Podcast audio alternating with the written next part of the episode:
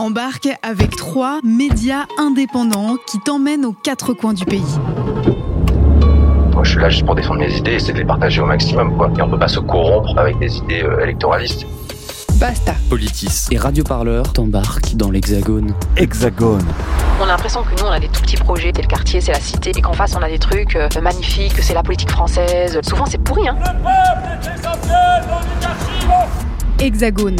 L'émission qui s'installe de ville en ville pour débattre ensemble des enjeux de la présidentielle.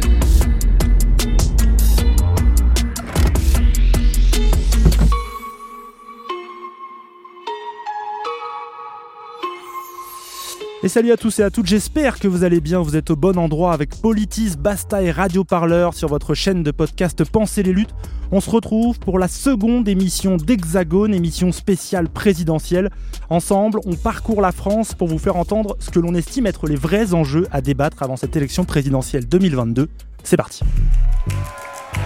Enfin, quelque chose se passe Basta. Politis Et Radio Parleur présente Quelque chose, mais quoi? Pensez les luttes. Pensez les luttes. L'émission spéciale à trois voix. faut arrêter de parler en notre nom. Parce qu'on est assez grand pour parler, on est assez grand pour prendre la parole. On en a ras-le-bol d'entendre des phrases de merde. L'émission mensuelle qui rassemble trois médias Indépendants, pour penser ensemble les mouvements sociaux.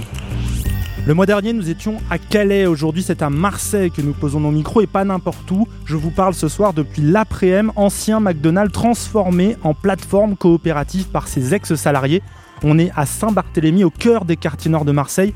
Et on a de la chance d'avoir un peu de monde pour assister à l'émission. Salut à tous et, toutes. Ouais, merci. Super, on va d'ailleurs prendre le temps hein, de vous donner la parole dans le public, donc n'hésitez pas à préparer vos questions à nos invités. Ensemble, on va débattre pendant plus d'une heure d'un sujet un peu oublié, faut le dire, des débats qui animent la présidentielle et les candidats et candidates, l'accès au transport, à la mobilité et la ségrégation sociale qui en découle. Alors pourquoi ce thème ici à Marseille? Eh bien parce que vous allez l'entendre, le sujet est depuis de longues années un serpent de mer de la politique phocéenne et une belle illustration que naître sous le signe de l'hexagone, c'est vraiment pas une sinécure. En l'espace de 20 ans, toutes les grandes métropoles ont pensé, financé, développé un réseau de tramways pour requalifier leur ville et développer les transports en commun. En moins de 20 ans, Grenoble a fait sortir 42 kilomètres de tramway. En 15 ans, Montpellier a réussi à créer plus de 60 kilomètres de tramway. Lyon et Bordeaux, 70 kilomètres de tramway. À Marseille, en 25 ans, 12 kilomètres de tramway. Résultat, on a complètement décroché. Vous avez privilégié les infrastructures routières dans la ville la plus embouteillée et la plus polluée de France. Alors à l'incongruité et à l'absurdité du chevauchement du tramway, vous allez ajouter également ce matin l'injustice de vos décisions. Pour ces Marseillais du Nord, que vous considérez comme des Marseillais de seconde zone. Parce que pour 1,8 km vers le nord, vous allez construire 4,4 km vers le sud. Pour trois stations supplémentaires vers le nord, vous promettez 9 stations vers le sud. L'intérêt général, ce n'est pas d'envoyer un tramway dans des impasses, dans des collines. Nous avons tous intérêt à lutter contre la pollution et à développer des transports vers le nord, vers l'est, là où Non, il y a des pas voitures, tous les- tous. là où ça donne du sens. Monsieur le maire, nous sommes en déjà 2019. intervenu tout à l'heure. Notre réseau manque singulièrement d'ambition. Nous sommes la deuxième ville de la cinquième puissance du monde. Mais pendant combien de temps va-t-on fonctionner comme ça? Je pense. Tu penses? Et elle pense. Nous pensons les luttes C'est maintenant qu'il faut y aller, tu vois. L'actuel maire de Marseille, Benoît Payan, au micro lors d'un conseil municipal, c'était en 2019. Il était alors élu d'opposition. D'ailleurs, peut-être que vous avez entendu derrière, c'est Jean-Claude Godin hein, qui lui fait cette petite réponse un peu, un peu saoulée, faut bien le dire. Alors, pour commenter ce son et m'accompagner tout au long de cette émission, je vais vous présenter notre plateau d'invités. Mais tout d'abord, je salue Erwan Manac. Bonjour à toi. Bonjour, bonjour à tous. Erwan, tu es journaliste pour Politis et tu vas questionner nos invités tout au long de cette heure et tu seras avec nous. Merci à toi. Fabien Canetto, bonjour à vous. Bonjour. Vous êtes membre du collectif Vélo en Ville qui milite bah, pour plus de vélos dans Marseille et pour une autre politique de déplacement euh, dans la cité. Olivier Rasmont, bonjour. Bonjour. Vous, vous êtes journaliste, spécialiste des questions de transport. Vous tenez notamment le blog L'interconnexion n'est plus assurée sur le site du journal Le Monde. Enfin, je salue l'un de nos hôtes aujourd'hui, Kamel Guémari. Bonjour à vous. Bonjour. Habitant des quartiers nord de Marseille, vous étiez sous-directeur de ce McDonald's dans lequel on est, de cet ancien McDonald's, et vous êtes aujourd'hui membre du collectif L'Après-m. Merci beaucoup de nous recevoir aujourd'hui. Les présentations sont faites. Je me permets juste un petit dernier mot d'introduction, chers auditeurs et surtout auditrices. Vous allez l'entendre, le plateau d'aujourd'hui est exclusivement masculin. C'est une première depuis longtemps sur Radio Parleur. Nous ne sommes pas parvenus, euh, on n'a pas réussi, on a échoué à assurer la mixité pour cette émission. On vous cache rien, du coup on vous en parle, on s'en excuse et on vous promet qu'on continue à travailler quotidiennement pour toujours plus de mixité dans nos podcasts. Ceci devait être dit. Erwan, je me tourne maintenant vers toi. On entendait Benoît Payan à l'instant. Et pour parler transport, on a décidé de commencer ce tour de l'Hexagone, eh bien, ici, à Marseille. Ouais, première question pour vous, Kamel Guémari. Est-ce que vous pouvez euh, nous raconter au quotidien, concrètement, ce que ce que c'est la réalité pour les, habitants des quartiers nord de Marseille, la question du, transport? Ben, La réalité, elle est un peu cauchemardesque. Quand on prend ces quartiers, euh, on regarde, euh, l'accessibilité, elle est limitée. Quand on voit qu'un quartier comme la Savine, que c'est un quartier de mon enfance. Je parle de ce quartier parce que je le connais très bien. Ce qu'il était, ce qu'il est devenu, aujourd'hui, euh, c'est incompréhensible de pouvoir transformer un quartier et de pouvoir euh, punir des habitantes et des habitants sur les hauteurs de, Marseille, de pouvoir accéder à une euh, colline, à une vue extraordinaire. Et pour, pour ça, ben, on a essayé de, d'enlever euh, les commerçants, euh, la pharmacie. Ces habitants, ces habitants, ils n'ont pas accès pour pouvoir acheter le pain. Et aujourd'hui, on se retrouve à cause euh, des intérêts des uns et des autres, le bus ne monte plus à la Savine, où il arrive en bas, en bas de la route. Donc on se retrouve avec des habitants, des habitants qui ont un certain âge, qui ne peuvent pas se déplacer pour aller acheter leur baguette de pain ou des personnes qui ont très peu de moyens, ils sont obligés de frauder le bus pour pouvoir se déplacer. Et ça, pour moi, c'est inhumain. Euh, on se retrouve dans des, des, quartiers nord. Euh, quand on parle d'écologie, j'avais euh, participé dans une lutte des, des camarades des Villib. Ben, j'ai appris que les quartiers nord étaient une zone rouge. On n'avait pas le droit de poser des Villib, ni des trottinettes. Et pour nous, on arrive à traduire ça comme si que c'était une petite punition ou de se dire qu'ils ne nous laissent pas le droit de pouvoir apprendre à nous connaître euh, d'un quartier à un autre ou de pouvoir accéder et de, de, pouvoir nous connaître et essayer de nous cloisonner chacun et chacune dans, dans des lieux un peu euh, entre soi. Et on sait que quand on est entre soi, c'est mortifère. Et, qui, euh, selon vous, est responsable de cette situation? Je dirais que pour moi, c'est notre force à nous, c'est nous. Mais notre faiblesse à nous, c'est nous-mêmes, c'est notre ego. C'est cet ego-là qui est entre. Je je vais pas renvoyer la balle euh, aux élus, parce que c'est à nous de les faire bouger. Et c'est à nous de se rapproprier notre territoire. C'est à nous de se dire comment on peut essayer de pouvoir réfléchir pour pouvoir essayer de, de vivre euh, mieux dans une cinquième euh, puissance mondiale qui est dans un pays de droits de l'homme. J'en profite pour euh, préciser, Marseille, c'est trois fois moins de métro et de tram qu'une ville comme Lyon et dix fois moins que Paris, même si la situation de Paris est particulière sur le plan historique. Fabien Canetto, euh, vous, vous êtes une association qui lutte pour plus de vélos en ville. Un peu la même question. Cette situation que raconte Kamel Guémari, à votre sens, qu'est-ce qui bloque et qui bloque surtout euh, sur ces situations des transports? Qui bloque, euh, on va pas toujours pointer du, doigt les politiques, mais je pense qu'ils y sont quand même pour beaucoup. C'est quand même des choix avant tout politiques dans la manière dont on développe une, ville, sont, issus après d'urbanisme et la manière dont les quartiers sont liés entre eux ou pas.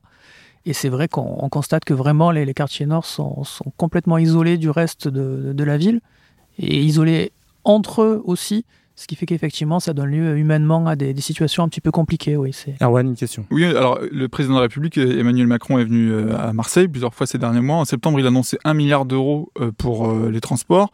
Alors en, y regardant de plus près, il s'agit en réalité d'une subvention de 250 millions d'euros, le reste étant un prêt. Cette aide représente l'équivalent de trois années d'investissement de transport de la métropole. est-ce que les uns les autres, Kamel Guémari peut-être, est-ce que vous applaudissez ces, annonces, vous, habitants des, des quartiers nord? On pourrait applaudir ces annonces si euh, celui qui ressent la douleur, qui peut sentir euh, le goût de cet argent-là et l'évolution. Dire euh, aujourd'hui, tant qu'on ne voit pas ça, pour nous, rien ne change. Oui, ça va remplir certaines poches de certaines personnes qui, qui, sont là en tant que colons, je dirais. C'est peut-être le mot, il est un peu violent, mais aujourd'hui, on dit que pour nous, il n'y a pas mieux que celui qui ressent la douleur pour mieux l'exprimer. Et comment on peut tendre la main à ces personnes-là et faire avec eux, pas leur faire faire. Qu'est-ce qui vous donne le sentiment, Kamel Guémari, que cet argent ne va pas profiter bah, à votre quartier, par exemple, à votre zone de vie, à vous, les quartiers Euh, nord et plus largement? On voit, on voit les quartiers dans quel état ils sont. On voit que on n'investit plus sur les, les centres aérés, sur les associations, sur euh, euh, aujourd'hui, euh, oui, on est en train de pouvoir faire subir une double peine à ses habitantes et ses habitants parce que euh, il y a l'économie, économie, euh, l'économie parallèle qui, circule dans ces quartiers-là et ces habitantes, ils ont du mal à circuler. Il y a les forces de l'ordre qui sont là en train de contrôler ces habitantes et ces habitants. Donc euh, la plupart n'osent pas sortir de chez soi parce que ils sont cloîtrés, ils sont frustrés. Et surtout quand euh, ces personnes-là, ben, elles essayent de- d'y aller euh, exposer leur cas chez des assistants sociaux, comme il n'y a pas longtemps, ce matin, il y avait une personne, on, l'a- on lui a commencé à la pointer du doigt, euh, de lui dire mais tu es bien fraîche, mais ton enfant il a une survette Lacoste, alors qu'elle touche le RSA et qu'elle n'a pas de sous, qu'elle vient ici pour prendre des denrées alimentaires. Et quand elle vient ici, elle se déplace, la pauvre, euh, en fraudant le bus. De se, de, de, de, de se dire euh, aujourd'hui il y a un système qui devrait être remis en cause. Je précise hein, que des distributions alimentaires ont lieu tous les lundis euh, à l'après-midi et que malheureusement, elles rencontrent un, un fort succès. Je ne sais pas si c'est le bon terme, mais une forte affluence. Olivier Razement, quel regard vous portez sur euh, cette question de, de désenclaver les quartiers pauvres euh, à Marseille et puis partout ailleurs en France? Alors, ce qui me frappe à chaque fois que je viens à Marseille, c'est une forme de d'injustice spatiale majeure. Tout à l'heure, j'étais dans le bus pour venir ici, le 31 qui, monte aux Égalades, et euh, à un moment, boulevard Camille Pelletan, pour ceux qui le connaissent, euh, le bus est bloqué dans un bouchon. Il y a une voie de bus à côté, réservée au bus, mais seulement au bus qui vient dans l'autre sens. On pourrait imaginer que le, le bus qui montait pouvait prendre quand même cette voie, mais bon, il ne le faisait pas. Et là, on se fait doubler par toute une série de scooters et même des voitures qui passent. Donc en fait, on a cette euh, extraordinaire chose où il y a 50 personnes dans un bus qui ont euh, payé quand même pour la plupart, je pense, leur billet euh, et qui sont dans un bus public et qui doivent se faire doubler par des transports privés. Et cette espèce de, on a de manière paroxystique ce, décalage complet entre le, public qui en fait fait ce qu'il peut et puis le privé qui fait à peu près ce qu'il veut. Et ça, alors quand même pour rassurer tout le monde, c'est pas seulement à Marseille, c'est très général en matière de mobilité. On a très souvent ça, on développe beaucoup plus facilement des transports j'allais dire pour les riches, euh, pour ceux qui ont les moyens, pour les riches, peut-être 20% de la population, donc euh, voilà. Et les TGV sont, beaucoup plus entretenus que les, trains qui, euh, traversent les, départements ruraux ou que, les TER. Donc on a une, cette, on a, quand on le voit, il suffit de regarder aussi dans la rue, hein, il y a beaucoup plus d'espace qui est réservé à Marseille, mais pas seulement pour les, les, grosses voitures que pour les gens qui sont à vélo ou à pied. Et donc ça, c'est très général, mais c'est vrai qu'à Marseille, c'est encore plus frappant. Cela dit, moi, je, je, je, ça fait longtemps que je viens de temps en temps à Marseille et je vois quand même des améliorations, il faut le dire quand même, un petit peu. Lesquelles, et, par exemple? ben, Laquelle, ben, en fait, il y a quelques années, par exemple, le métro s'arrêtait à 21h30. Et maintenant, c'est quand même minuit et demi. Alors, c'est sûr que c'est minuit et demi comme dans les autres villes, d'accord. Mais c'était 21h30 pour des raisons officiellement de sécurité, etc. Le vélo, alors ça, c'est le, service de, vélo partagé, donc le, le, le qui s'appelle le vélo, euh, le Vélib marseillais, euh, il s'arrêtait à minuit. On ne pouvait pas l'utiliser la nuit parce que les chauffeurs de taxi avaient dit, mais non, ça va nous faire concurrence. Et maintenant, c'est toute la nuit. On avait, jusqu'à il y a quelques années, jusqu'à une dizaine d'années, je crois, une autoroute qui arrive en plein centre de Marseille. Euh, il y a encore un café de l'autoroute, d'ailleurs, qui existe à, à la Porte d'Aix. Et maintenant, ça a été, euh, elle est plus loin, donc on a et, et aujourd'hui maintenant sur cette même autoroute mais plus loin, il y a une voie réservée pour le bus qui vient d'Aix. Donc il y a des choses qui se passent, c'est sûr, c'est des choses qui sont plutôt importantes qui sont évidemment pas du tout suffisantes, mais qui montrent quand même une évolution et une évolution surtout on voit l'étendue des possibles. Fabien Canetto, vous vouliez réagir au propos d'Olivier Rasmont Oui, on peut effectivement constater qu'il y a un progrès vraiment euh, qu'on ne peut pas nier dans le, le, le, la facilité qu'il peut y avoir de se déplacer à, à vélo à Marseille, mais le, souci vient quand même toujours se poser dans plein d'accès de quartiers, dont le quartier dans lequel nous nous trouvons ce soir. Et il y a quand même, une, on peut constater que la manière dont le, le, les aménagements pour le vélo se sont développés sont pas compatibles avec un usage utilitaire du vélo. On se retrouve avec un vélo qui est, promu comme un moyen de loisir, comme un moyen de se déplacer. Alors à Marseille, il fait beau, on peut aller à la plage, c'est très sympathique. On nous a fait des grandes pistes cyclables au bord de mer, ça, ça très bien en photo.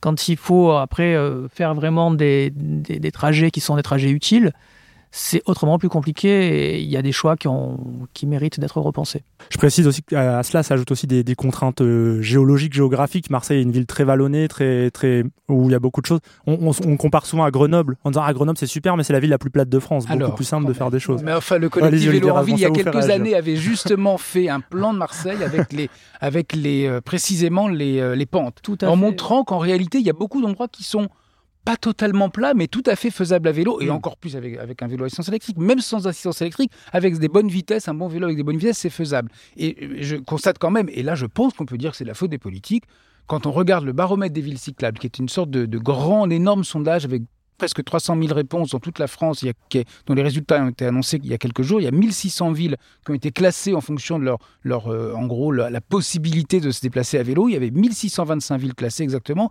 Marseille était la 1591e sur 1625. Bravo. Dernière question avant de passer à la suite, Kamel Guémari. Euh, une chose euh, frappante aussi, c'est le temps que mettent les choses à bouger. Euh, par exemple, on doit attendre 2028 pour que le tram euh, arrive à la Castellane tout au nord, si, si c'est bien le cas. En tout cas, c'est censé être dans les cartons. On parle aussi d'une nouvelle gare Saint-Charles et on pense à 2040 pour euh, vraiment sa mise en service, même si après il y a des débats autour de, de cette gare. Comment on vit ce fait que les choses vont très très lentement, on a l'impression, euh, Nous, en sur le tant, que, en tant que travailleurs et travailleuses au sein de l'ancien McDonald's, euh, on savait que les bus s'arrêtaient à 22 heures. Donc on s'est battu pour pouvoir euh, avoir les taxis après 22 heures parce que il y a eu euh, pas mal de, salariés qui se sont fait agresser, qui qui, pouvaient pas rentrer chez soi parce qu'il y avait plus de bus. Donc euh, on a essayé de pouvoir lutter à travers notre entreprise pour pouvoir essayer que ces salariés puissent rentrer chez eux sereinement. Mais il y a un truc aussi qui nous alerte en tant qu'enfant des quartiers nord. Euh, Il y a 40% ou 50% des, des, des, des, enfants des quartiers nord ne savent pas nager et n'ont pas l'accès à la mer. À l'époque, je ne sais pas si vous vous souvenez, euh, à l'époque du franc, il y avait les, dans chaque quartier, il y avait le car à Saint-Franc qui pouvait nous emmener à l'Estac. Et on arrivait à se retrouver et essayer de, de pouvoir partager un petit moment qui est extraordinaire, qu'on peut sortir de chez soi et partager euh, des choses à travers le, le nautisme. Et aujourd'hui, pour prendre, euh, pour pouvoir aller juste à l'Estac, on est obligé de prendre euh, le 31, le 31, le 30, après le 30, le 26, après le 26, il y a le 25 et le, 90 le 96, pour pouvoir euh, arriver à l'Estac. C'est c'est horrible de se dire aujourd'hui C'est comment... décourageant. C'est C'est complètement- décourageant, bien sûr. Fabien Caneto, Je- très vite. et on va pour sortir du vélo, je peux, je peux parler d'autre chose que du vélo. Des fois, ça peut m'arriver par. Vous êtes là pour ça. Voilà. C'est aussi un problème d'accès au travail, à l'emploi. Moi, je, je suis, je suis enseignant dans un lycée pro du 15e arrondissement de Marseille, donc dans les quartiers nord aussi. Et je vois bien que mes élèves, dès qu'il s'agit de partir faire un stage ou, ou de partir, alors encore plus chercher de- du, du travail, c'est tout, tous les déplacements sont très compliqués. Et même euh, de quartier nord à quartier nord, pour passer d'un quartier à l'autre, on voit bien que tout a été euh, organisé pour des gens qui sont en voiture, qui sont chacun dans leur bulle, qui passent d'une bulle à l'autre. Pour des jeunes comme ça qui découvrent ça, euh, c'est terriblement compliqué. C'est un problème après donc d'accès au travail, d'accès à la formation. C'est Ça devient bloquant. On va continuer à avancer dans, dans ce numéro d'Hexagone. Euh, mais d'abord, c'est l'une des promesses de ce projet Hexagone, ouvrir la parole aux habitants et habitantes qui nous accueillent partout en France. Je me tourne un peu vers vous, euh, le public. Est-ce que vous avez des choses à faire remarquer de ce que vous avez entendu, des, des- des idées, des questions? N'hésitez pas, le, le micro est ouvert. Moi, je suis Fatih, je suis Bonjour euh, Fatih. du- de l'après-m et j'ai entendu un certain nombre de choses qui, qui manquent dans le propos. La première des choses, c'est qu'on oublie l'importance, la grandeur de cette ville. D'une part, elle fait 250 km cinq fois plus grande que Lyon, intramuros, et deux fois et demi plus grande que Paris. L'autre élément, c'est comment était organisée cette ville, parce que c'est toute une organisation qui date de, euh, de carrément de avant la Première Guerre, et depuis, il y a eu des modifications. Moi, je me rappelle encore dans les années 70, les transports en commun étaient bien plus efficaces. Il y avait encore des tramways, et, il y avait quasiment plus de, euh, comment on appelle ça, de Des trolleys, il y avait de un tro- moment, il y avait ça, les vous pensez aux trolleybus. trolleys Et il y avait quelques trams encore. Et quand on regarde les vieilles photos de l'Estac, par exemple, on voit le tram passer. On voit le tram aller jusque dans les campagnes les plus lointaines. Et on se pose la question, mais pourquoi tout ça a disparu? Et tout ça disparaît euh, bien, bien après les années 70, on a perdu dans cette ville, pas parce qu'on a, un, privilégié la voiture, deux, organiser la ségrégation sociale, puisqu'on a voulu tout mettre dans les quartiers nord. Je rappelle que dans les quartiers nord, c'est 40%, certains arrondissements, 40 à 50% de logements sociaux. Parce que nous, notre banlieue, elle est dans la ville. Contrairement à Paris, où d'ailleurs les Parisiens, on voit bien leurs difficultés, les banlieusards, pour rentrer dans Paris. Eh bien, nous, c'est dans la ville que ça s'est organisé. Et tout ça, avec le temps, ça a continué. Et du coup, on devient la ville la plus euh, embouteillée de France, euh, et la deuxième d'Europe pratiquement, tout simplement parce qu'on a organisé le fait que ceux qui n'ont pas les moyens de se déplacer, eh ben, restent assignés à résidence, que les jeunes des quartiers nord restent dans leur quartier, et jusqu'à l'organisation du métro et du tram aujourd'hui. regardez comment c'est organisé. Et tout ça, effectivement, ça s'est organisé avec le temps. C'est pas, c'est pas Godin, c'est aussi de faire. C'est les, deux maires précédents, oh oui, hein, je rappelle. Et donc, c'est quasiment depuis la sortie de la Deuxième Guerre mondiale. Et à partir de là, on a organisé une ville dans laquelle on a segmenté cette ville. Et d'ailleurs, quand on était petit, pour ceux qui, sont, euh, qui, ont, qui ont mon âge, Marseille était divisé en deux. On avait la Canebière, qui était notre frontière. De l'autre côté, eh ben, eh ben, et vous savez quoi? Eh ben, cette frontière existe encore en réalité, même si les choses ont un peu bougé, puisque autant dans les quartiers nord, on, on, on a des contrôleurs on a une brigade de contrôleurs. Vous pouvez pas vous imaginer. Vous voulez aller à la plage? Eh bien, vous prenez le bus 35 qui vous mène à la plage et de temps en temps, vous avez un contrôleur à l'intérieur et 25 contrôleurs qui vous attendent en bas. Je sais pas si vous l'avez vu, pour ceux qui viennent à Marseille de temps en temps, prenez ce bus, regardez-le. Et puis, on a appris en même temps qu'il y avait des bus fantômes pour déplacer dans les quartiers riches des gens. Voilà, voilà ce qu'est Marseille. Une information révélée par nos amis de Mars Actu, d'ailleurs, je précise. Merci beaucoup, Fatih, euh, pour ce témoignage. On va rouvrir la parole un peu plus tard. je vous propose d'aborder cette seconde partie de notre émission. On a entendu euh, des Marseillais, on a parlé de Marseille et des Marseillaises, mais ce sujet de la ségrégation par le transport, c'est un enjeu national et en particulier en dehors des grandes villes. Tristan a remis son gilet jaune sur le tableau de bord. Pour travailler, il parcourt 80 km tous les jours. Un trajet coûteux depuis la flambée du carburant. Bah, je vois qu'il est à 1,54€. Voilà, pratiquement 1,55€. Et ça fait mal. Alors Tristan n'a plus les moyens de faire le plein. Je mets 10 euros de temps en temps. Et j'attends vraiment d'être dans la limite de la limite de la réserve pour pouvoir en remettre. En 2018, il était moins cher que ça et on s'est réveillé. Et euh, trois ans plus tard, il est encore beaucoup plus cher. Donc voilà, on a l'impression qu'on s'est foutu de nous. On est, pour moi, on est des pompes à fric aujourd'hui. Vous êtes à l'écoute de Penser les luttes. Bah déjà, on n'est pas venu pour rien parce que moi j'ai noté plein d'idées. Le prix du carburant qui flambe près de 2 euros le litre à la pompe hein, en, ce moment. C'est un reportage euh, tiré de C'est dans l'air. Ça se passe là en Bretagne. Hein. Tristan, il vit en, Bretagne.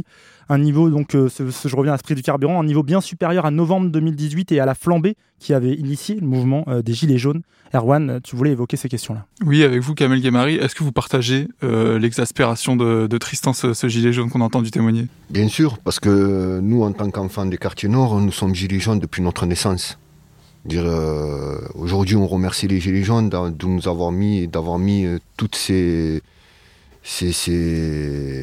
interrogations sous les projecteurs.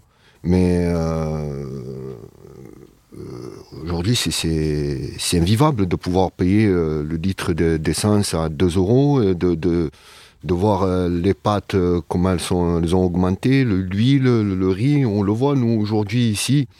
Et les gens n'ont plus, n'ont plus les moyens. Même nous, pour pouvoir aider des personnes qui sont dans, le besoin, on n'a pas les moyens de pouvoir acheter l'huile parce qu'il euh, est hors prix.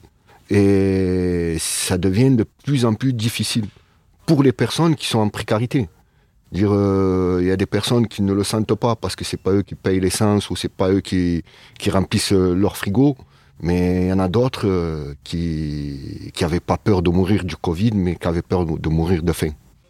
Est-ce que vous êtes, vous sentez dépendant de la voiture? Euh, Juste un chiffre, euh, le, budget voiture d'un Français en moyenne, c'est 4700 euros par an, euh, 1500 euros rien que pour les pour l'entretien. Est-ce que vous vous sentez dans cette impasse-là d'une dépendance à quelque chose qui en fait est un gouffre financier? Mais bien sûr. Dire euh, sinon, pour nous, le véhicule est devenu une nécessité et, vitale.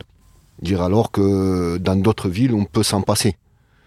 Et si on n'a pas de véhicule, eh ben, on ne peut pas aller travailler, on ne peut pas se déplacer. euh, et même pour faire des courses, on ne peut pas faire les courses comme on veut. Parce que de se déplacer dans un bus qui est rempli, et, et même avec les restrictions sanitaires aujourd'hui, euh, on respecte rien. Olivier Rasmont, est-ce qu'on a abandonné les Français à, leur voiture, surtout dans, dans zone rurale où, où 9 Français sur 10 quasiment euh, font, euh, fait ces, ces trajets quotidiens en voiture? Euh, alors, 80% des foyers possèdent une voiture en France, mais à Marseille, c'est 60%. C'est-à-dire qu'il y a 40% des foyers qui ne possèdent pas de voiture à Marseille. Donc, effectivement, ils dépendent du coup des bus, euh, des différents transports, de, la marche. Beaucoup, beaucoup de gens marchent tout simplement. Euh, quand on regarde euh, à l'échelle nationale, en effet, mais c'est pas seulement, c'est vrai dans d'autres pays d'Europe, de manière pas toujours aussi nette, c'est qu'en fait, on a développé un système routier massivement assez parfait au fond, c'est-à-dire qu'on peut effectivement en France se rendre en voiture à peu près partout, sauf peut-être dans quelques rues piétonnes de certaines grandes villes, mais bon, c'est à peu près tout.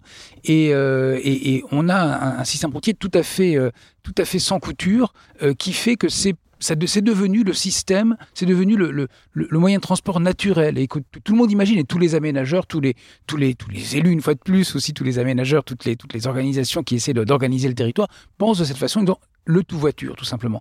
Et euh, on, se, on on a supprimé des tramways, en effet, pas seulement ici, hein, partout dans toute la France dans les années 60-70, on a supprimé les tramways urbains, euh, les trains euh, circulent moins qu'avant, le, les, les, les villes se sont étalées tout simplement, beaucoup plus. on, a, on a mis des zones commerciales et puis des zones d'habitat et puis toute une série de. Ce qui fait plus de kilomètres. Ce que- Ce qu'on dit les Gilets jaunes en 2018, c'est en fait on en a marre de, de faire ces allers-retours permanents qui sont pas forcément très très longs, mais qui finissent par nous coûter cher à la fin du mois sur des, des morceaux de route, des ronds-points qui sont, euh, euh, qui sont bah, par ailleurs pas tellement agréables à, circuler, mais qui en plus vont comme ça du travail aux courses, à l'école, à, différents endroits. Et, en, fait, la vie, d'une manière générale, s'est dilatée dans un espace beaucoup plus large qui a rendu la voiture, sinon indispensable, en tout cas considérée comme indispensable, et donc le devenant, puisque finalement, on n'a plus que des infrastructures routières, et même quand on veut batailler pour mettre en place des, euh, des pistes cyclables ou, ou des ronds-points cyclables, ben, c'est compliqué parce qu'on se heurte à, à l'habitude des, des aménageurs qui consiste à dire mais non, tout le monde a une voiture, n'est-ce pas, et tout le monde va l'utiliser pour tous les trajets. Fabien Caneto, euh, un point de vue, pourquoi est-ce que finalement on est, euh, on est si attaché que, à, à la voiture Est-ce qu'il y, a il y a une dimension euh, uniquement de, de nécessité ou il y a aussi une dimension... Être attaché à la voiture, c'est peut-être, je suis peut-être pas la bonne personne euh, qui Vous le demandait voyez, ça. vous le voilà. voyez forcément autour de oui, vous. oui, oui, mais, mais je comprends tout à fait que la voiture devienne euh, nécessaire pour beaucoup à l'heure actuelle. C'est parce qu'effectivement, on, l'a, on l'a rendu nécessaire de la façon dont, dont la ville, les villes se développent. Il y a, il y a à l'heure actuelle un- une prise de conscience qui doit être faite très rapidement, de voir que la voiture, à l'heure actuelle, n'est ne peut plus être la solution d'avenir pour des questions de ressources, des questions économiques, écologiques. Il faut avoir tout à fait conscience que dans certains quartiers, effectivement, c'est absolument encore indispensable à nos jours. Donc c'est compliqué de, de, de, de- prôner le vélo. Des fois, ça, ça fait un petit peu un, caprice d'urbain de, dire.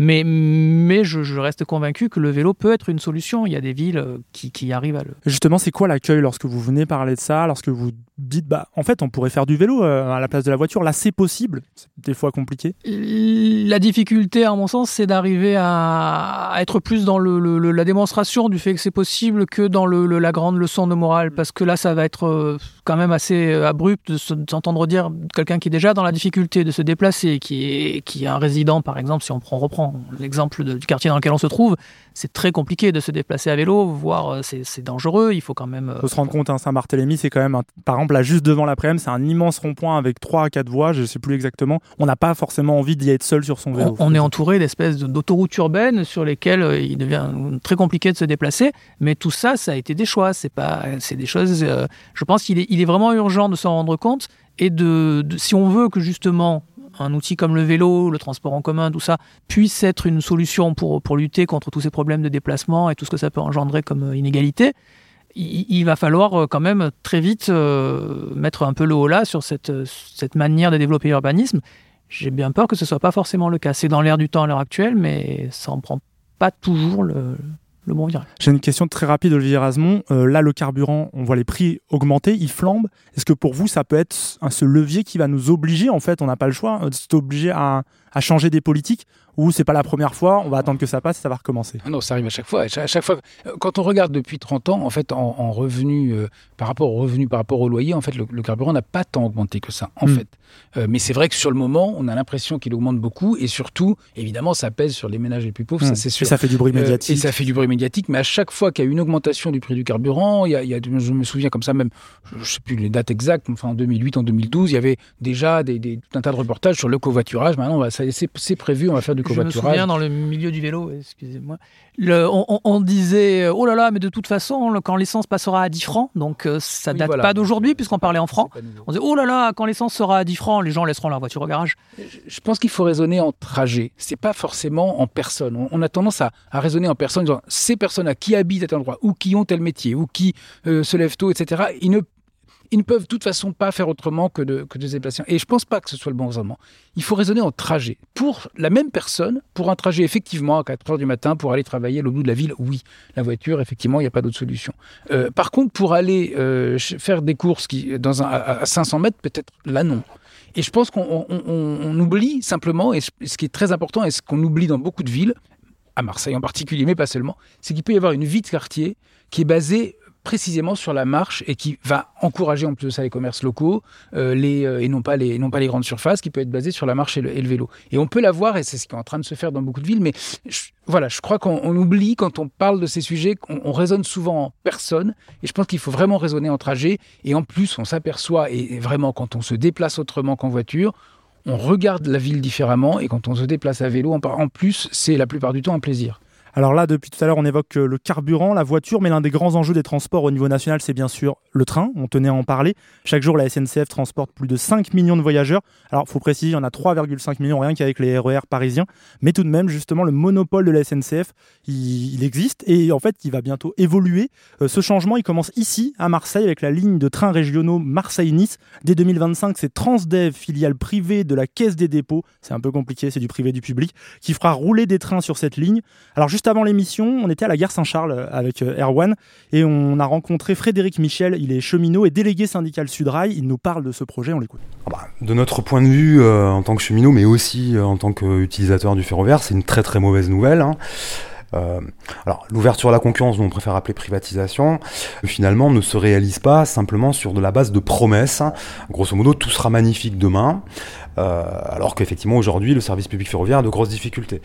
Euh, en fait, il y a une mobilisation euh, politique, euh, économique, financière pour faire coïncider avec cette euh, privatisation euh, des choses qui sont demandées dans le cadre du service public ferroviaire depuis des années et des années.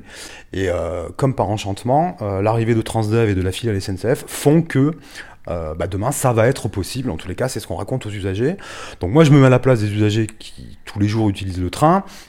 Bon, bah, a priori, ils se disent, bah oui, effectivement, ça va changer, ça va s'améliorer.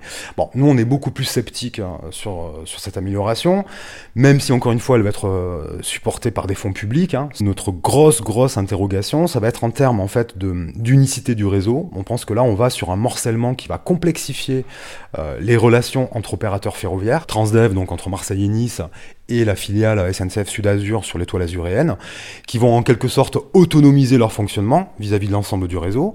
C'est-à-dire que quand il y aura des situations un peu compliquées, des pannes de machines ou etc., bah, du coup, euh, ça va être plus compliqué d'organiser euh, euh, le dépannage, l'indemnisation possible en cas de retard, en termes de correspondance aussi, quoi. Quelqu'un qui voyage, quand il voyage avec le même opérateur, bah, quand sur le segment entre A et B, il a un retard, si c'est le même opérateur sur le segment B il y aura une prise en charge, une continuité. Euh, Là, on peut penser que l'opérateur se dédouanera complètement en disant bah, ce qui vous est arrivé entre le segment A et B, ça nous concerne absolument pas. hein. Après, sur le cadencement, effectivement, euh, on a tous entendu qu'il y avait un doublement euh, des relations entre Marseille et Nice. Ça va passer de 7 allers-retours quotidiens à 14. Bah, C'est une très très bonne nouvelle, sauf que c'est tout, c'est tout sauf fait ce truc-là. Ça s'appuie sur l'évolution d'un système de signalisation, donc une signalisation qui serait désormais embarquée, hein, le système ERTMS. Bon, qui va encore une fois bénéficier de fonds publics, européens, nationaux, régionaux, hein, qui vont donc profiter à une filiale SNCF et à Transdev. Tout ça pour dire que ça fait vraiment penser le côté tout va être magique, tout va être beau grâce à la privatisation, euh, alors qu'en fait on sent bien que ce sont des moyens qui sont mobilisés pour finalement légitimer un vrai processus politique euh, bah, de destruction du service public ferroviaire. Quoi. Allez, prenez le programme Radio Parleur. Erwan, là, ce que dit Frédéric Michel, ça pose la question des politiques publiques en matière de transport et tu voulais euh, l'évoquer avec nos invités. Oui, Kamel Guémari, on est à quelques dizaines de mètres d'une gare RER, euh, TER, pardon, lapsus. Euh, Est-ce que vous le prenez, ce TER Est-ce que vous pourriez le prendre plus si ça fonctionnait différemment? Est-ce que c'est un, sujet de préoccupation pour vous? Je vais, je vais vous donner une métaphore parce que pour moi c'est c'est une réelle mascarade. C'est un peu quand euh, c'est un peu comme l'histoire de la L2. Ils nous ont vendu euh, cette histoire-là pour pouvoir euh, améliorer nos quartiers, mais on n'oublie pas que nos quartiers étaient plongés dans la poussière, dans le bruit. Les habitantes et les habitants ont vécu des années horribles. Nous, en tant que travailleurs et travailleuses au sein de ce lieu, euh, on a perdu un chiffre d'affaires que McDonald's s'est réjoui de pouvoir nous mettre en liquidation judiciaire. Mais rien n'est amélioré, rien, rien n'est amé- amélioré notre quotidien au sein de ces quartiers-là. La L2, en réalité, elle était pour pouvoir ouvrir l'accès entre Aubagne et Aix, mais euh, pas de- dans les quartiers nord. Et rien n'a été amélioré au sein de nos quartiers. Maintenant, je, je reviens euh, Cette- ce que je voulais dire, c'est que cette ligne de transport, elle passe à travers le quartier, mais elle ne s'y arrête que très peu. Elle ne sert à rien. La, ne- la L2, c'est, je, je prends la parole, désolé, mais c'est, c'est pas une ligne de train, c'est une, une espèce de, d'autoroute euh, urbaine qui, qui, a, qui permet voilà, de, traverser Marseille euh, pour les gens qui, qui veulent se rendre d'un côté à l'autre en traversant effectivement des quartiers qui ont été. euh, Et ces habitants, Merci, ces habitants qu'on qu'on morflé euh, psychologiquement, même euh, leur santé a été mise en péril, mais euh, rien n'a amélioré leur quotidien. Aujourd'hui, cette gare-là qui à Saint-Barthélemy, euh, la plupart des habitants, des habitants des quartiers ne la connaissent pas. Ils sont pas au courant de son Ils existence. ne sont pas au courant de son existence et euh, qu'est-ce qu'elle pourrait nous aider, cette gare, nous, à avancer dans nos quartiers? C'est-à-dire avec cet argent-là qu'on va mettre, c'est pour essayer de privatiser cette ligne, pour, pour- le profit revient à qui? Est-ce qu'il peut revenir à la, à- au quartier? Est-ce qu'il revient euh, à la municipalité ou au pouvoir public ou à des privés? Arwen. Oui, Fabien Caneto, une réaction sur cette question du, du train euh, et, et de finalement, au-delà même de son modèle économique, est-ce que c'est euh, c'est c'est une préoccupation pour vous et c'est à quel niveau est-ce que ça peut être un enjeu? Bah, c'est- le train, c'est quand même une, une solution, euh, un, un outil merveilleux pour tout, tout ce qui est de, de l'ordre des trajets pendulaires, hein, pour les, tous les trajets de, de, de transport vraiment réguliers. On, se rend bien compte qu'il y a des axes comme ça qui, sont, qui pourraient être vraiment beaucoup mieux desservis et, ou d'une manière beaucoup plus fiable. Il y a un énorme problème de fiabilité du train. Enfin, dans le sens où euh, on se retrouve très souvent en gare devant des trains qui ont été annulés, retardés. Donc c'est très difficile d'utiliser le train euh, au quotidien pour aller travailler. Mais c'est effectivement un outil à privilégier, je pense. Pour en revenir au vélo, ça fait une très bonne combinaison, justement. Ça permet de, de- de se rendre jusqu'à la gare qui, finalement, en théorie, ne devrait pas être si loin, donc accessible à vélo, aller à une gare qui, l'est, euh, qui, qui pourrait être à proximité d'un lieu de travail ou d'un lieu d'études. Ça, ça peut très bien fonctionner. Et le, le fait d'éclater comme ça le fonctionnement sur de la privatisation ou ce genre de choses, ça, ça va être très compliqué si on envisage ce genre de fonctionnement, d'arriver à rendre tout ça cohérent. À l'heure actuelle, à Marseille, il y avait quelque chose qui était quand même assez intéressant pour les, les gens qui ont un accès à un abonnement RTM, c'est la régie des transports marté- marseillais. Euh, en- encore faut-il en avoir un, ça a un coût. Mais normalement, il y a un partenariat avec la SNCF qui fait que le- le- les TER intra-urbains sont compris dans cet abonnement-là. Ce genre de choses, ça serait des pistes à travailler et il y aurait des choses à faire. Alors, Olivier quel regard vous avez sur euh, ce, débat qui fait rage quand même sur l'économie du ferroviaire, libéralisation, pas libéralisation? Est-ce que vous pensez euh, que, comme les défenseurs de la libéralisation, que, que ça peut amener à faire circuler plus de trains? Alors en fait, c'est- c'est c'est- évidemment, euh, c'est c'est peut-être un peu euh, provocateur de dire ça, mais il y a des lourdeurs à la SNCF. Hmm. Euh, il y a des, des- des coûts importants à la SNCF et effectivement, le mettre en concurrence pour certains euh, aspects, ça, ça peut les amener à bouger. Alors le problème, c'est que ça les amène à bouger dans quel sens? Et là, c'est vrai. Euh, Erwan le sait, le sait bien. euh, très souvent, ça les a amenés à, à- à essayer de trouver des segments nouveaux euh, et, et, pas forcément de répondre à l'obligation de service public. Et donc à, à, créer des systèmes comme Ouigo en allant chercher les gens qui sont euh, qui prennent pas le train, qui ont euh, qui prenaient pas le train jusqu'à présent, qui habitent en, en banlieue, par exemple de Lyon ou de Paris, ou qui, ou qui, ont moins de moyens, etc. Et pas forcément à, à remplir l'obligation ou, ou, de remplir ce service public. Ouvrir de nouveaux on, marchés, toucher d'autres Oui, et en fait, ce qui est plus généralement, on a un problème avec le, le, le système ferroviaire français. On compare, alors c'est facile de comparer à l'Allemagne, mais on peut on comparer à d'autres pays d'Europe aussi, et c'est à peu près similaire. On a un système ferroviaire qui s'adresse à des segments, vraiment, avec euh, vous l'avez dit, le euh, francilien, euh, voilà, 3 millions et demi de, voyages par jour, voilà, l'île de France. On a le TGV qui s'adresse aux cadres qui vont de métropole à métropole et puis aux gens qui partent en vacances en temps. On a Ouigo qui s'adresse aux mêmes mais, mais, mais moins riches. On a les TER éventuellement. Et, et on n'a pas de, cohérence globale ou peu de cohérence globale. On, tout ça est peu organisé pour passer d'un type de train à un autre. Et l'histoire de ce que disait le, le, le syndicaliste très très justement, qui est de passage d'un train à un autre, ensuite avec les, correspondances entre les différents trains, c'est vrai, mais c'est déjà le cas. C'est déjà un problème avec les SNCF aujourd'hui. Donc, euh, et parfois le car régional n'attend pas le, train et, et, par avant, etc. Euh, et au-delà de ça, j'ajouterais que on a, tout ça, là, une fois de plus, hein, un système de transport, c'est un système global et il faut le système ferroviaire, il il l'est pas. Et le fait que les habitants de Saint-Barthélemy connaissent pas cette gare, c'est pas non plus une exception. Moi, j'ai vu plein d'endroits, plein de villes en France où les gens savent même Oui, pas qu'il y a une gare. question. Voilà, savent même pas qu'il y a une gare. Ils sont surpris de d'apprendre qu'il y a une gare. Ils sont surpris de savoir qu'il y a des trains.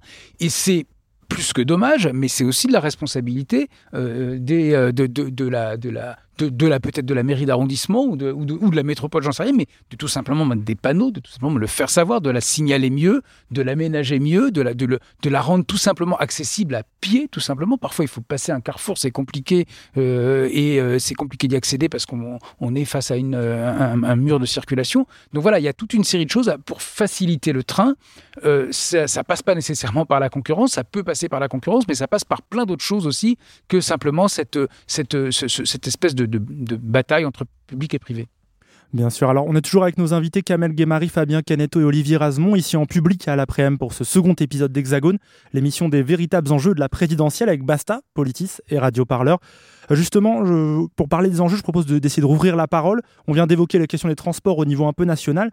Est-ce que ça susciterait des réactions dans notre public? Est-ce que certains ou certaines euh, souhaitent euh, venir nous, nous, nous, poser une question. Certaines. Mathéo, par exemple. Certaines, ce serait super. Aussi, bien sûr. Mathéo, à toi. Euh, bah, je me présente, je m'appelle Mathéo. Et oui, moi, je pense que ça pose euh, deux questions. Déjà, au point de vue national, par exemple, pour le train, la question, par exemple, de la gratuité des transports peut être posée, évidemment, parce que c'est. C'est euh, déjà sur la question écologique, ça réduirait beaucoup les transports routiers et tout ça. Mais en termes de santé publique, même, c'est euh, l'agence de santé publique France, je crois, qui pointe ça. C'est 48 000 personnes qui meurent chaque année des particules fines euh, dues à la pollution. Demain, en fait, la gratuité des transports, souvent on nous dit que c'est impossible économiquement à faire.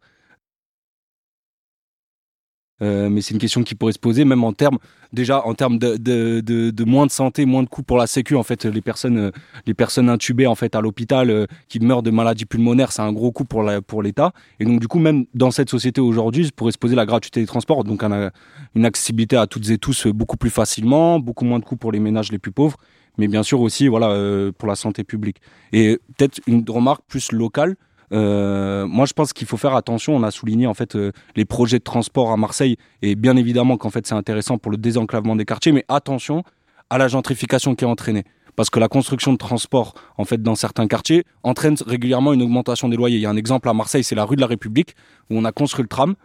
Ça a vidé, en fait, de ses habitants cette rue-là. C'est une question aussi qui se pose actuellement à Herbel, où il y a eu la construction du tram. Et en fait, va y avoir un tout un tas de rénovations, mais les, les, les habitants vont être relogés en dehors du quartier. Donc euh, la construction de transport ne s'accompagne pas forcément de la fin de la ségrégation sociale en général. Parfait, merci Mathéo pour ce témoignage. Olivier Razemont, je crois que vous vouliez réagir. Oui, alors la gratuité de transport, ça, ça semble logique parce qu'on se dit les gens qui effectivement aujourd'hui euh, fraudent parce qu'ils n'ont pas les moyens, oui c'est vrai. Et on peut tout à fait imaginer une gratuité sélective à partir avec un niveau de revenu en, en dessous d'un niveau de revenu. Mais la gratuité totale n'a pas cet effet-là parce que c'est pas parce que c'est gratuit que tout le monde soudainement va, va prendre les transports si ça reste plus simple en voiture parce que les euh, parce que tout simplement la route est là et que le, train n'est pas là ou que le métro n'est pas là, ben les gens continueront à prendre leur voiture même si ça leur coûte de l'argent.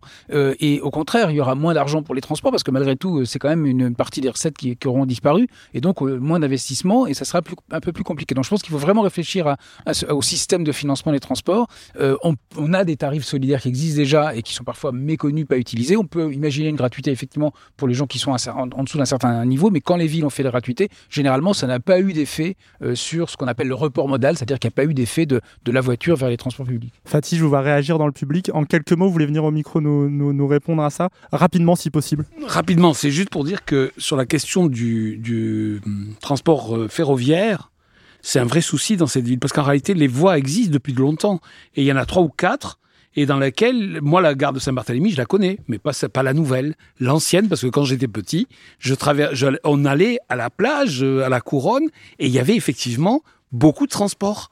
Et tout ça a disparu. C'est bien un problème d'organisation et de choix de la SNCF et des collectivités. Parce que là, moi, je, je pense qu'aujourd'hui, on pourrait effectivement utiliser le train, sauf qu'on peut pas notamment parce que ça fonctionne pas, les chauffeurs n'arrivent pas, les trains n'arrivent pas. C'est donc on peut pas aller à l'école et on peut peut pas aller travailler. Merci beaucoup Fatih pour ce témoignage. Euh, on va tourner un peu le dos au bilan que l'on fait depuis le début euh, de cette émission, au constat aussi euh, de cette ségrégation sociale qu'imposent nos politiques de transport entre autres aux Françaises et aux Français. Depuis le début de notre chaîne de podcast Penser les luttes et de l'émission, on tient toujours à ouvrir nos débats, nos fins d'émission sur les alternatives, les pistes pour changer les choses, commencer à, poser des petites idées histoire de déprimé, hein, tout simplement, c'est toujours sympa. Ça tombe bien, là, il y a une élection qui arrive, je ne sais pas si vous avez remarqué, le premier tour, ce sera le 10 avril, et en matière de transport, on s'est demandé ce que proposent les candidats et les candidates. C'est Rachel Knebel, journaliste pour Basta, qui vous propose ce tour d'horizon, et ça commence, vous allez voir, par une séquence émotion. Euh, moi, je ne suis pas pour la suppression euh, à l'arrivée euh, au pouvoir de la voiture. vous savez, moi, je viens de Picardie, je viens de l'Aisne. là où ma maman continue à habiter, il faut une voiture. Donc la question, c'est comment elle peut se déplacer Comment elle peut se déplacer, la maman de Yannick Jadot dans l'Aisne, et que propose le candidat écologiste à la présidentielle pour que tout le monde puisse se déplacer dans les villes, mais aussi dans tous les endroits où sans voiture c'est difficile. Yannick Jadot veut mettre fin à la vente de véhicules thermiques à essence et diesel dès 2030. Pour y arriver, il prévoit un plan d'accompagnement de passage à la voiture électrique pour les ménages modestes. Le candidat de ELV veut aussi plus de trains en France, ouvrir des petites lignes. Sur l'aérien, Jadot propose d'interdire les lignes à l'intérieur de nos frontières. Lorsque le trajet équivalent dure moins de 4 heures en train, il veut aussi interdire l'extension et l'ouverture de nouveaux aéroports. Dans le programme de Jean-Luc Mélenchon, les mobilités sont définies comme des biens communs qui doivent être organisés par des services 100% publics. Parmi les mesures proposées pour y arriver, le candidat LFI veut, entre autres, rendre gratuits les transports en commun urbains, les TER et les cas régionaux pour les moins de 25 ans et les personnes à faible revenu. Surtout, Mélenchon veut que les transports reviennent dans le giron du public, que ce soit la SNCF, les autoroutes ou les ports. Le programme envisage même un pôle public du transport aérien. Fabien Roussel aussi veut renationaliser la SNCF et les autoroutes. Et pour le communiste, les transports urbains, les TER et même le permis de conduire doivent être gratuits pour les jeunes. Anne Hidalgo, candidate socialiste, propose de mettre en place un système de location de voitures électriques accessible aux particuliers pour un coût mensuel qu'elle promet inférieur aux frais d'un véhicule à essence. Elle veut aussi créer un prêt à taux zéro pour acheter un véhicule électrique. Du côté de Christiane Taubira, on promet entre autres par exemple un fonds vélo de 500 millions d'euros par an. Valérie Pécresse, la candidate des Républicains, ne dit rien euh, sur les transports dans le programme qu'elle a rendu public jusqu'ici, mais à la tête de la région Île-de-France, qu'elle dirige depuis 2015, elle a cherché à accélérer la privatisation de la RATP et elle y a placé un très grand nombre de caméras de surveillance, comme elle le vantait sur France Info au moment des dernières régionales. J'ai assumé de déployer 80 000 caméras de vidéoprotection. Et dans six mois, ces caméras, elles seront reliées dans un centre de commandement unique de la police des transports. Donc je vais parachever la police des transports. Il y aura la police nationale, la gendarmerie, euh, la SUGE, la sécurité de la SNCF, la sécurité de la RATP, et euh, tout ça dans un local unique. Ce sera unique en Europe. Il n'est pas encore candidat déclaré, il n'a pas de programme, mais il a un bilan. Pour Emmanuel Macron, le réseau Action Climat, une coalition d'associations et d'ONG françaises, a dressé un bilan très critique de son quinquennat sur la question des transports. Certes, il y a eu quelques avancées, un plan vélo en 2019 ou encore la relance des trains de nuit Paris-Nice et Paris-Tarbes, mais c'est largement insuffisant, dit le réseau Action Climat. Résultat, à l'issue de ce quinquennat, la plupart des indicateurs sont dans le rouge selon le collectif. Par exemple, une dizaine de projets d'extension d'aéroports sont toujours sur la table, à Lille, à Nice et à Marseille. Je pense. Tu penses? Et elle pense. Nous pensons les luttes C'est maintenant qu'il faut y aller, tu vois. Voilà, on salue euh, Valérie Pécresse qui parle sécurité quand on lui parle transport et on salue aussi la maman de Yannick Jadot qui nous écoute sûrement depuis la Picardie. Euh, Erwan, s'il y a un mode de transport à retenir dans les propositions des candidats et candidates, c'est bien le vélo électrique, mais on en parle pas mal. Oui, question pour vous, Fabien Canetto. Vous êtes un militant du vélo. Alors, est-ce que vous pouvez nous, raconter comment concrètement vous faites euh, avancer cette cause? Alors euh, concrètement, donc au sein de, de l'association dont je fais partie, le collectif Vélo en Ville à Marseille, qui, qui donc gère un, un atelier euh, participatif où les, les, gens peuvent venir euh, faire de l'autoréparation. Donc on met à disposition de, un, un lieu, des outils, un savoir-faire. On peut dispenser des, des, conseils, des pièces détachées d'occasion pour que tout ça, ça puisse se faire à, à bas coût. Et, et donc le, le, le déjà la partie émergée de l'iceberg, ça va être de, proposer aux gens comme ça une possibilité pour matériellement rouler à vélo. Ensuite, euh, ça se voit un peu moins, mais derrière, il y a donc euh, une commission qui travaille sur des questions d'aménagement cyclable. On va avoir des dialogues qui sont euh, plus ou moins tendus et on essaye en ce moment d'être là de justement plus euh, de, de, de, de attraper la main qu'on nous tend. En ce moment, c'est un peu dans l'air du temps. On va essayer justement de, de surfer là-dessus sur toutes les, les questions d'aménagement cyclable. Qui, la, qui la main tendue par la nouvelle municipalité, c'est ça l'idée? Bah, D'une manière générale, on va dire qu'il y a pas mal de politiques qui ont senti le vent tourner. Alors après que ça vienne vraiment du, du, du fond du cœur ou que ça vienne d'un opportunisme, moi ça j'en ai rien à faire personnellement. Le tout c'est que ça amène, ça aille dans la bonne direction. Donc euh, on, on, on, essaye de, de, de, de surfer un peu là-dessus. Euh, il y a après derrière aussi une commission qui permet de faire une vélo-école, qui permet à des gens, euh, essentiellement des adultes, d'apprendre à faire du vélo. On a plein de gens qui n'ont pas eu la, possibilité de faire du vélo euh, jeune, que ce soit pour des raisons financières, culturelles. Euh, enfin, il y a plein de raisons pour lesquelles ces gens-là n'ont pas pu s'y mettre. Et donc, on, on, les remet sur des vélos. Après, il y a d'autres choses, des balades, des annuités, la fête du vélo, des choses comme ça qui sont plus ludiques ça permet de détendre un peu. Mais... Je précise une chose, Erwan, avant de te laisser reposer une question. Quand je parle de nouvelle municipalité, c'est bien sûr l'arrivée d'une municipalité PS pour l'instant, Benoît Payan, euh, qui, avec d'autres forces de gauche, après 25 ans de Jean-Claude Gaudin, euh, les Républicains, RPR et autres. Erwan. Kamel Guémari, le, le, le, vélo est potentiellement un moyen de transport gratuit. Est-ce que pour vous c'est euh, c'est une option ou, euh, ou pas encore euh, et pour quelle raison? Pour moi c'est une option et le vélo cargo aussi. Et il va falloir. Euh, souvent, on parle des voitures électriques, mais quand on parle des voitures électriques, c'est très bien.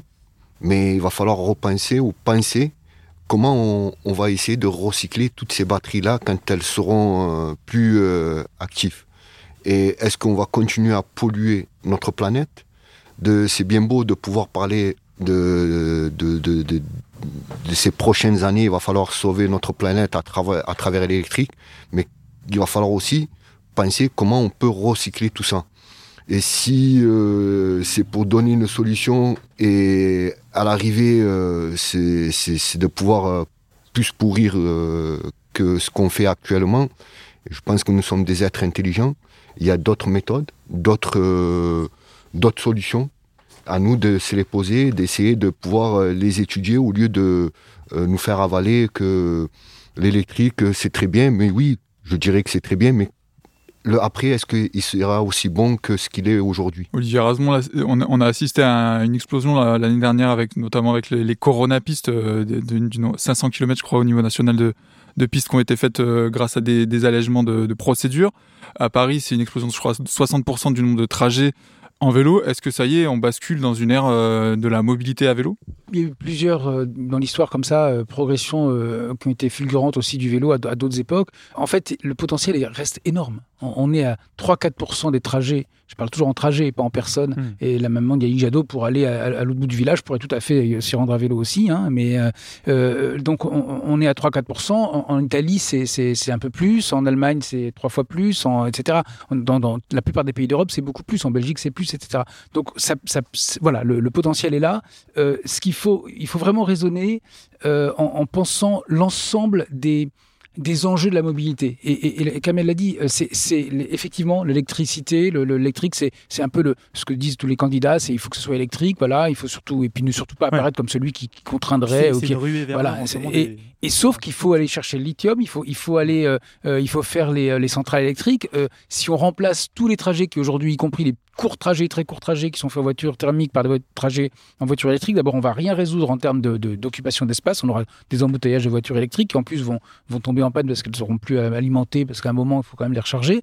Euh, donc euh, voilà, donc il y a, vraiment un potentiel énorme du vélo en l'occurrence, et en plus je dis du vélo parce que c'est oui, bien sûr, il peut y avoir les trottinettes, les gyropodes et tout ça, et très bien le skate électrique, tout ce qu'on veut. Ça fait partie des, Mais le vélo est extraordinaire. Il faut, il faut, il faut le, le- essayer pour, le, pour s'en rendre compte. C'est qu'on utilise ces quatre membres, le- les deux bras euh, et, les deux, et les deux jambes. Et donc, on a une stabilité naturelle qui fait qu'on peut se débrouiller même dans des circonstances un petit peu compliquées. Donc oui, il y a plein d'enjeux et il y a l'enjeu de santé publique qui est absolument énorme. Qui est, on a tous besoin de, de faire de l'exercice. Euh, il y a tout simplement l'enjeu de l'espace. Donc, euh, et là, je suis toujours surpris qu'effectivement les candidats à la présidentielle n'osent pas s'engager dans cette, dans cette euh, direction-là, et toujours avec cette idée qu'il faudrait surtout pas apparaître comme celui qui contraindrait. Moi, c'est ça que j'ai retenu dans leurs interventions. Sur cette question du vélo, une question un peu personnelle. Moi, je vis à Montpellier. Euh, en ce moment, en cumulant les aides euh, du département, de la communauté de communes, de la région, on peut avoir 1500 euros pour, euh, sur 2000 euros pour acheter un vélo électrique. Par contre, pour un vélo pas électrique, c'est très compliqué de trouver de l'aide. Est-ce que le vélo, c'est pas quelque part profondément anticapitaliste et surtout on le pousse pas parce que c'est c'est un mot, c'est pas un marché en fait? Non, mais ça c'est complètement débile. Je suis d'accord. Je pensais pas qu'on pouvait les, Ah, les cumuler.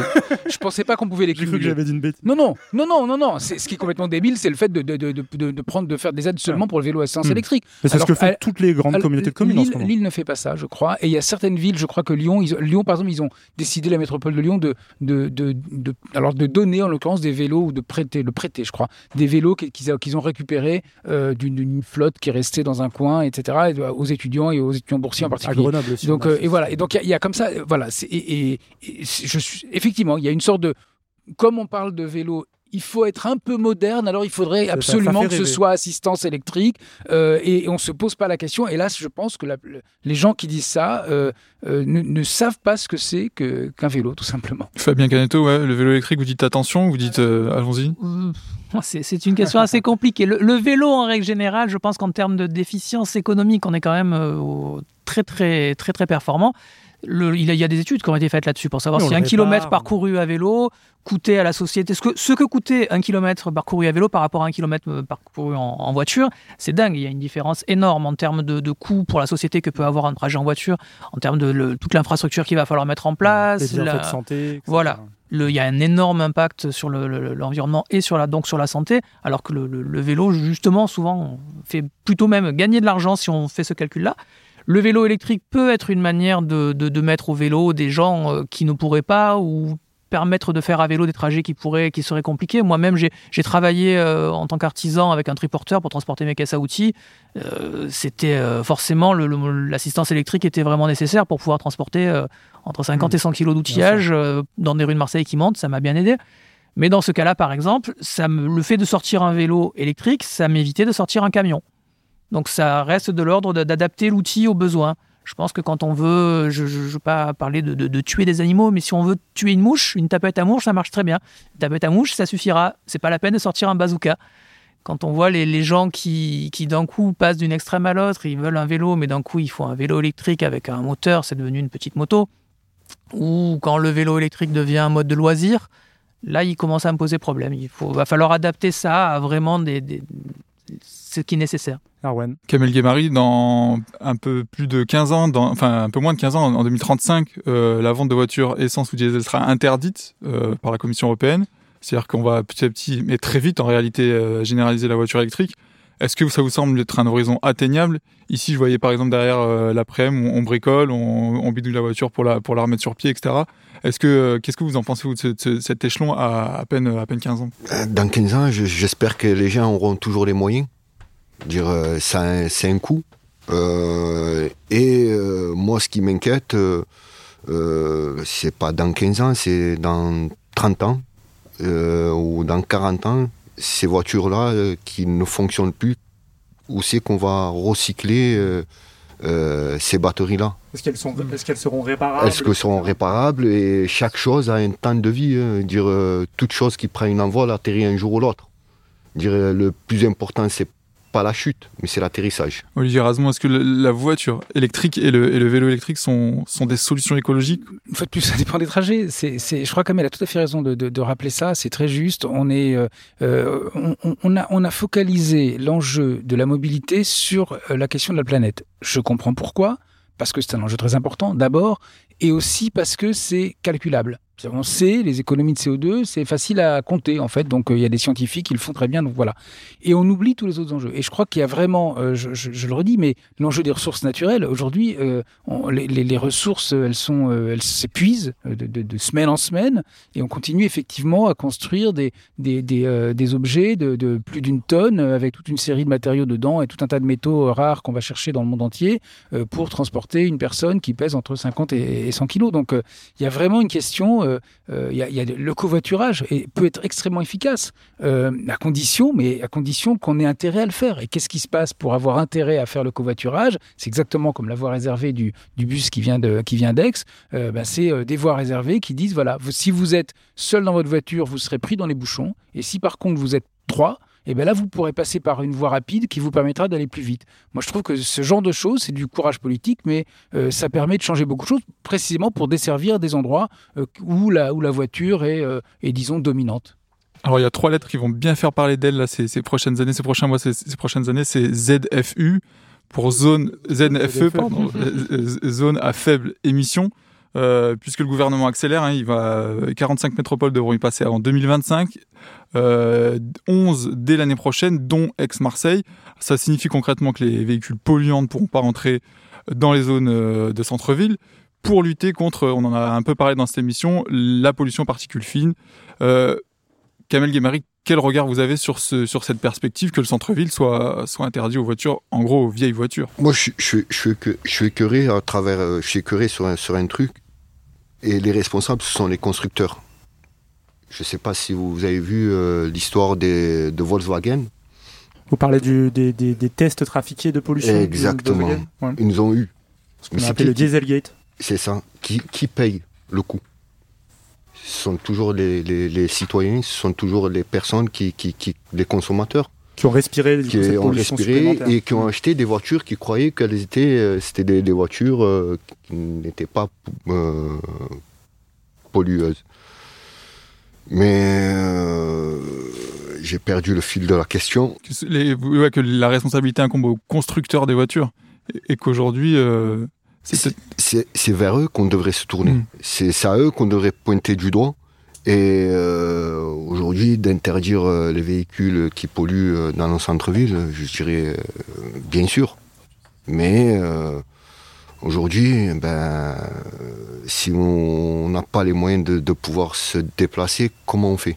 Ce sera toujours celui qui n'a pas les moyens qui paye le coup. Pour vous, c'est c'est ce choix de c'est cette ZFE qui se multiplie, euh, c'est classiste, c'est-à-dire que c'est c'est- on, on favorise une classe de gens capables de, de s'équiper plutôt qu'une autre? Exactement.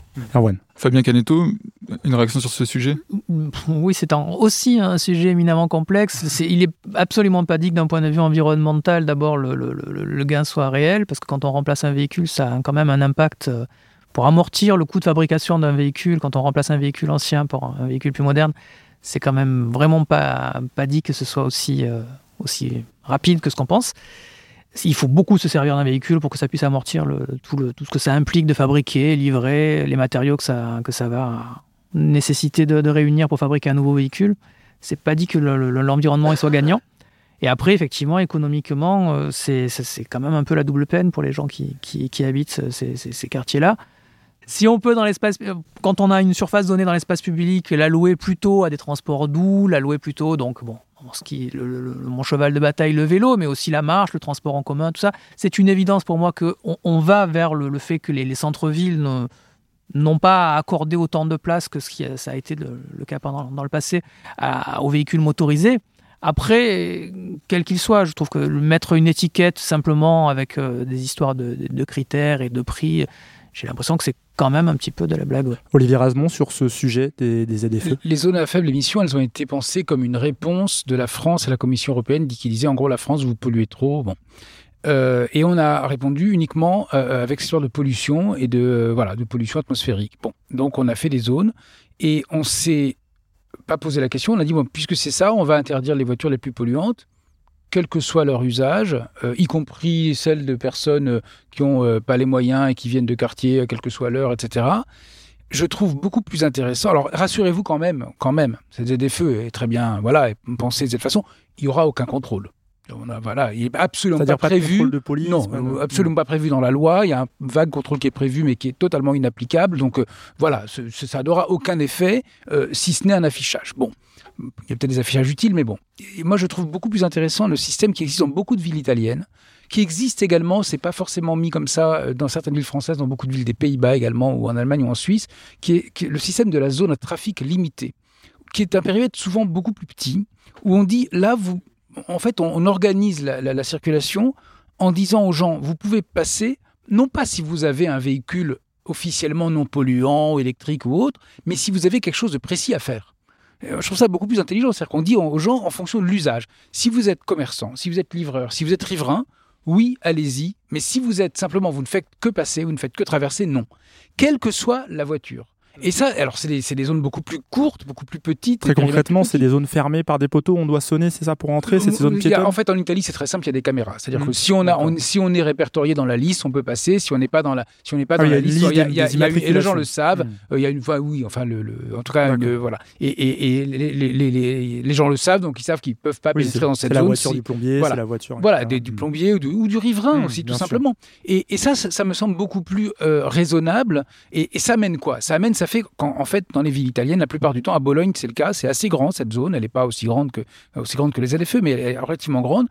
Que font les gens, y compris les salariés des commerces, quand ils arrivent et ils mettent la voiture un peu plus loin dans un parking et après ils marchent ou ils prennent le tramway? Et le résultat pratique, c'est que euh, y a moins de voitures.